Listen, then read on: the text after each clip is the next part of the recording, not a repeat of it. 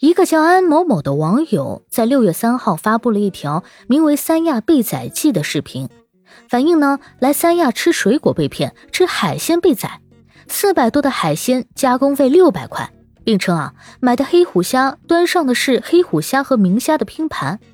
这件事发酵的越来越大，讨论度越来越高。今日啊，三亚大哥发布了这件事儿的调查情况通报。先赞后听，比个爱心。你好。欢迎收听播客节目《热点情报局》，我是主播小苹果，人称相亲界的一朵奇葩，一股清流。通报具体讲了什么呢？划重点啊！一，加工店规范经营，明码标价，要价没有超出公示价格，加工单据上啊有消费者的签字。二，海鲜售卖店工作人员表示啊，两种虾混上。是因为两种虾的筐挨着售卖的时候啊，南美白对虾跳进了黑虎虾虾筐内。三，监控没发现这两家店存在调包及故意掺杂的违法行为。首先啊，三亚大哥能第一时间介入，并且保持高度关注，值得点赞。至少呢，能看出来当地意识到了旅游市场诚信经营的重要性。但是啊，全篇通告让人只读出了一个重点，就是。三亚没有任何问题，三亚没有问题，那问题肯定出在发视频的博主身上，是他夸大其词，是他哗众取宠，是他坏了三亚的名声。那这样的问题也不是没有出现过，同样在今年，一个美食博主啊花了三千八百八十八块钱买海鲜，被提醒多花了一千七百块钱。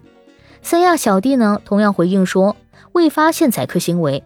这次啊，为了自证清白，涉事博主呢也是再发视频叙述经过，并且啊对小弟的调查结果进行了逐个反驳。一，他说没有收到任何小弟的联系，联系他的是私人账号。二，小弟说店家没有调包，但现实情况就是被调包了。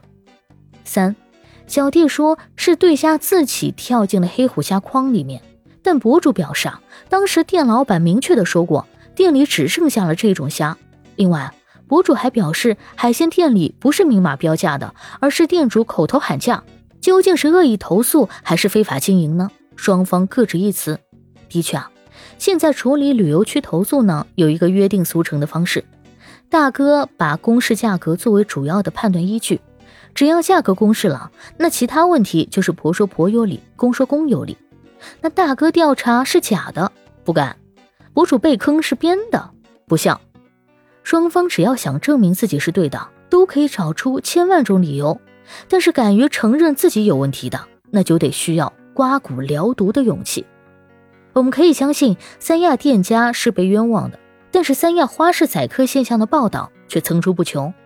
我们也可以对店家做无罪辩护，但是流传的口碑，去过的游客自有定论。我想，孰是孰非很重要。但如何提振游客对于三亚旅游市场的信心更重要。